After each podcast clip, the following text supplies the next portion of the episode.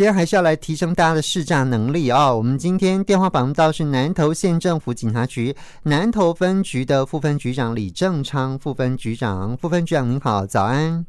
哎，早安，主持人好，各位警管听众朋友，大家好。好，虽然我们一直在宣导诈骗哦，但诈骗的手法真的是推陈出新，不断的在更新哦，所以也经常还是会有很多人会受骗啊。所以这个诈骗案件可能不是只有治安层面的问题，也是影响到大家的生活跟财产的安全哈。那当然，我们也是持续一直不断在宣导有关诈骗的一些观念啊。那我们就来请教这个呃李正昌副分局长来告诉我们一下，目前最新哦，我们的这个诈骗手法比较常见的大概有哪几种类型？那要怎么样去预防呢？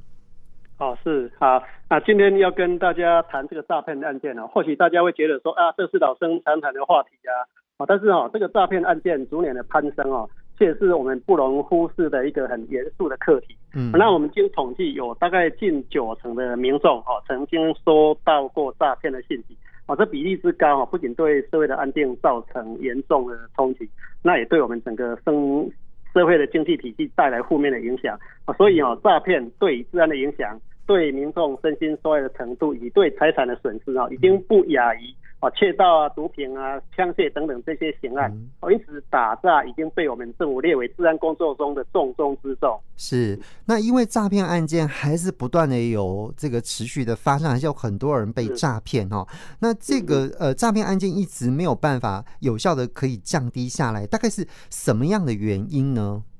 哦，是哈。那经检视我们目前各种诈骗的案件哈，无论是哪种诈骗的手法。那它不外乎是抓住被害人的三种心理弱点啊，包括贪心、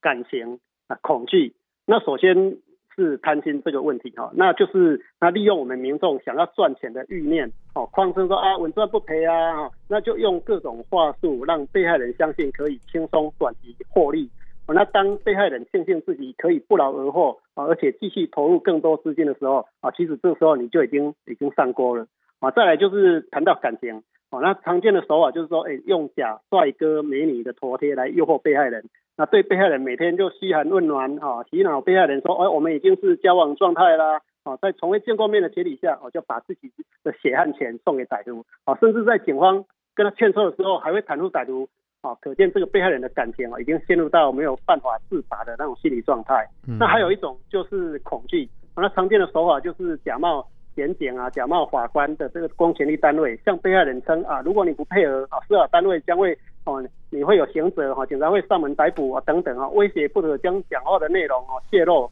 或者是自称黑道哦，传送一些血腥暴力的影片，恐吓被害人哦，如果你不顺从指令哦，这样对你不利等等哦，让被害人陷于恐惧状态。我没有办法去冷静的思考啊，进而将手中的金钱就拱手送给歹徒。是好，所以其实诈骗集团很懂得人的心理哈，因为我们这里面有很多我们心理的需求，比方说我们要安全感啊，哈，希望能够有亲密感啊，哈，归属感这些，其实他们很懂得大家的心理啊。所以呃，有没有我们现在啊这个呃常见的这些诈骗的手法跟案例可以提供给大家呢？哦，好，那那我们来分析啊，近期啊最常见的民众被诈骗的手法，大概有下列的几种啊，大概是啊，第一个是假投资诈骗啊，二是解除分期付款的诈骗啊，第三是假交友哈，比如说征婚诈财啊，啊，那第四个是假网拍啊，第五个是钓鱼简讯啊，比如说你的监理站费用未缴啦，哦，你的奖品点数即将到期啊等等，那这些手法就是利用民众的啊贪念。感情这些心理因素哈，来诱使你上当。OK，好，所以我们这里面有几种哈，有五种的这个呃诈骗的这个手法。那因为今天时间有限，我们可能没办法讲那么多了哈。那我们就先从假投资，这个是大概是金额最高的一种诈骗。好，假投资诈骗是一个什么样的情况呢？呃，副分局长。哦，那好，我们来提一下这个假投资诈骗。那刚刚提到哈，这个身后就是他谎称你哦，保证获利啊，稳赚不赔。那歹徒他会标榜哦，小额投资快速赚钱哦，作为吸引啊，再来诱使被害人加入来路不明的网站来投资，那营造你获利的假象。等到被害人尝到这个获利的甜头的时候，那往往人的贪念会让你持续投入更大笔的金额啊。等到被害人要求领回现金哦，他就断了你的联络那分析我们最近受理到的发生的诈欺案件，然后发现这假投资的诈骗手法，它又进化了，啊，它会用公司户、假电商等等来获取你的信任，然后诱骗你汇款。OK，好，来这个副分局长，你说有公司户跟假电商，这又是一个什么样的情况？有没有比较真实的案例来跟大家来做说明，比较容易懂？这样。嗯，好的，那我现在先就一个假公司户的案例来提供给。我们听众朋友来参考，是我们曾经受理到一个民众哈，他到银行要去办理临柜汇款哦，他当时要汇款是新台币四百万，那投资对象虽然是一个公司户，但是我们银行行员查解我这个大笔汇款可能有查解有异啊，那就立即查询这个公司，那发现这个公司它近期有一个变更的记录哦，所以我们银行行员就担心说，哎，这个可能是空壳公司哦，而且当事人对于投资的信息来源他也只字不提。啊，所以这个银行还就马上通报我们南投分局的警方到场去协助。那我们分局员警赶到现场，啊，针对当事人去跟他劝说，去跟他了解。那这个当事人当下啊，他虽然哦接受我们的劝说，而且很不情愿的把放弃那个四百万的汇款，但是事后他又回来又赌气的返回银行，而且他是直接提领了一千两百万的现金。啊，任凭我们严警在那边劝说，他也是不理会，哦，就驾车离去了。那我们严警哦就开始追踪他，哦，那。在旁边劝说也无效，后来我们还是锲而不舍，哦，通过他的亲友管道去查证、去劝说，那最后在我们检方跟家属的合作之下，啊，顺利的劝说这个民众再把一千两百万的巨款存回去。那事后我们来查证说，啊，确认这个就是在网络上，这个民众就在网络上认识的理财专员哈，他怂恿这个民众将这大笔的资金汇款到这个公司户，哦，还好我们这个银行行员他有足够的机警哈，以及我们分局严警努力不懈哈，才成功拦阻这一笔的。大笔的招招债了巨款啊，替这个民众保住了这大笔的辛苦的血汗钱。对，真的哎，这银行行员真的好机警，而且好好热心，他还真的是去查了一下这样子哦。是是，好，所以通力合作。对，真的。然后我们远景也真的是很努力不懈这样子。哇哇，好，真的是一件非常非常棒的事情啊。那第二个，我们刚刚有提到说假电商哈，那这假电商又是一个什么样的情况呢？哦，那在假电商这个案例部分哈，我们也受理到有一个被害人，他在脸书上啊用交友为前提，他去认识了一个女子啊，这个女子就是一个歹徒哦，那两加入他的赖以后，那这个歹徒就怂恿这个被害人一起合作来经营网络电商，那被害人在第一个月也就投入了三百多万元，那这个歹徒也有帮这个哦这个被害人哈新台币二十万元的获利汇给他，哦让他认为说，哎，我真的是有赚钱，而且是正当的投资获利，哦他就。开始向他的亲友、银行借钱，持续投入了更大笔的金额加码来投资啊，直到到最后他没有办法去提领获利的时候，他才发现被骗了，一共损失了七百五十几万元。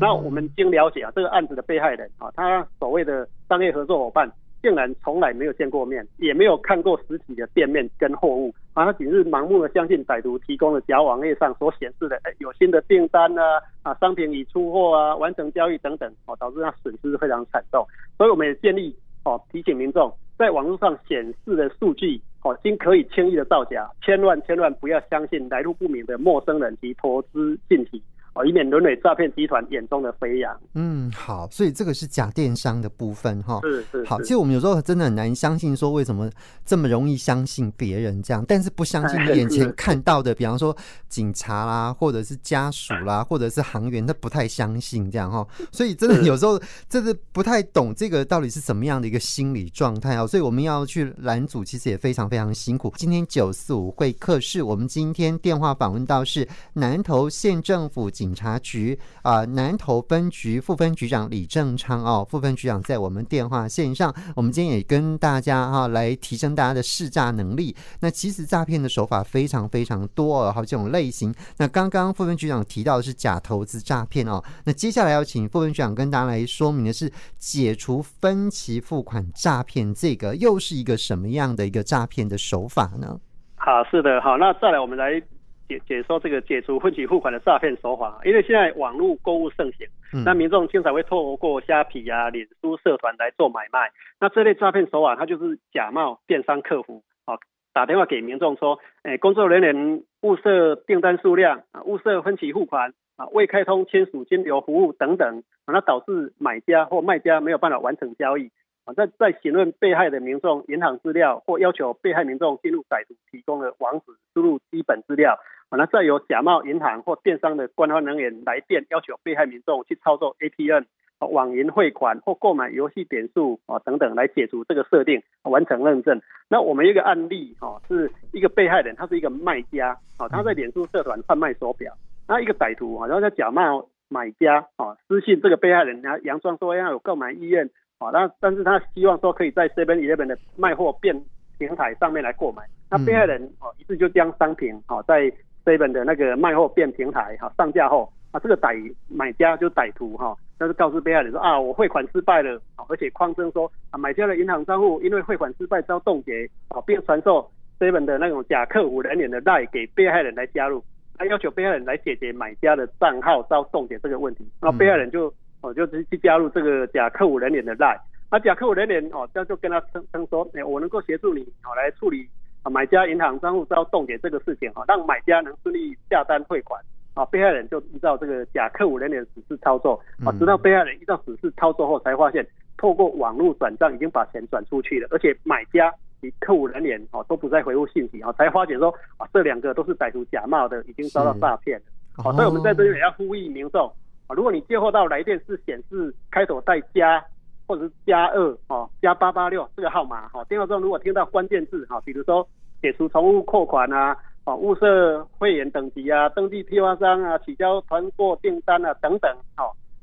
一样立即挂断电话哈，而且将相关的资讯通报给一六五反诈骗的咨询专线，哦，尽速向卖场反映遭诈骗的情势，来维护你的权益。是好。哎，对啊，这个案例里面哦，这我们始终觉得有一些怪怪的地方，就是这个买家他怎么会知道这个呃，就是便利商店的假客服人员的赖哈？他们两个怎么会认识？这个这里也怪怪的哈。可是，可是，可是我们常常有时候就是你深陷在其中，就是呃，你一时不查这样子哈，然后就真的被他糊弄的就这样子呃做了这些事情哈。同样的，接下来这个也是一样哈，像钓鱼简讯也是，对不对？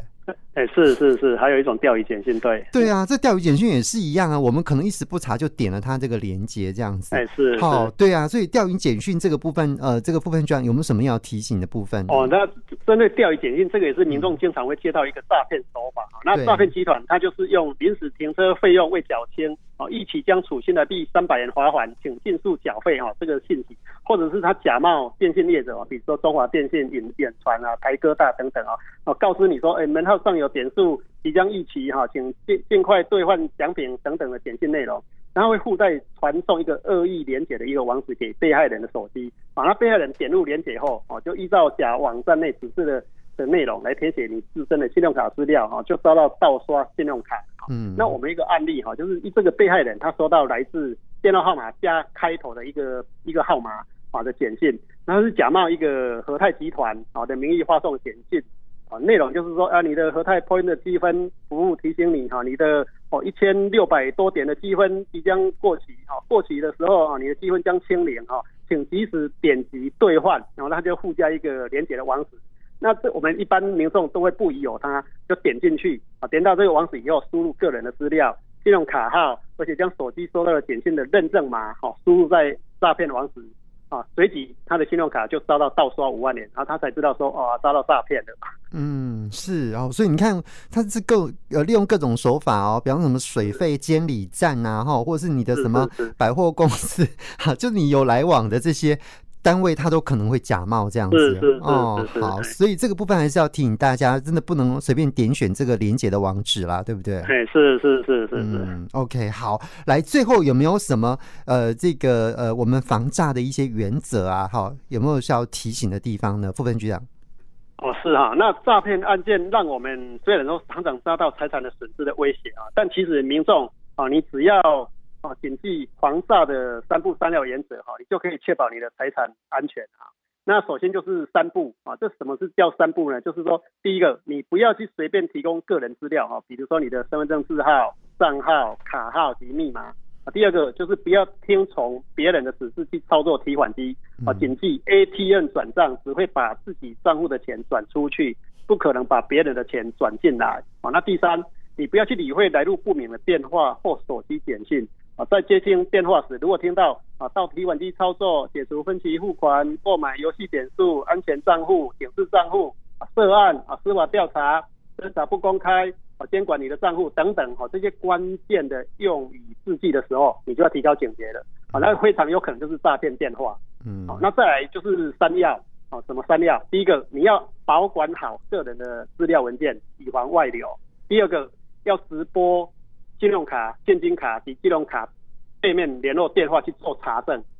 第三个，遇有可疑遭诈骗的状况，要多加利用拨打一六五反诈骗专线。或直接拨一一零报案专线查证，或者是说你前往你邻近的分驻派出所去寻求协助，以免被诈。嗯，好，所以这个都是不变的原则啦，哈，因为诈骗手法其实会不断不断的推陈出新，啊，也会跟着时事走，哈。那但我们要掌握到这些资讯就是最好，呃，你可以加我们的这个官方的一六五反诈骗的 LINE 的这个官方上面的一些账号，那随时就会有提供给你更多的一些讯息啊。当然，收听尽管我们会随时跟各个警察单位来联系，然后他们都会告诉我们最新的一些诈骗讯息。最后有没有什么要再补充的呢？副分局长？